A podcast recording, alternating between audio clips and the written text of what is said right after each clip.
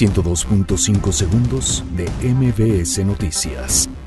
Mario Delgado, presidente de la Junta de Coordinación Política en la Cámara de Diputados, afirma que el mensaje del presidente electo Andrés Manuel López Obrador sobre que el país esté en bancarrota no genera incertidumbre. Ricardo Monreal, coordinador de Morena, señala que seguirá propuesta de crear una comisión que indague el desvío de 700 millones de pesos en Sol y Sedatu.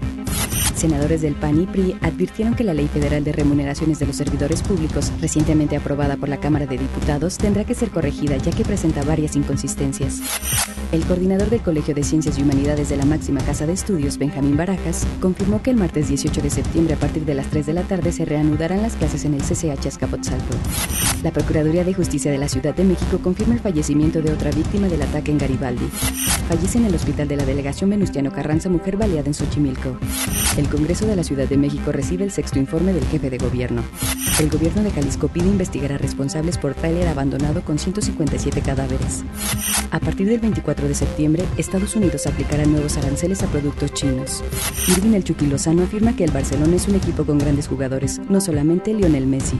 102.5 segundos de MBS Noticias.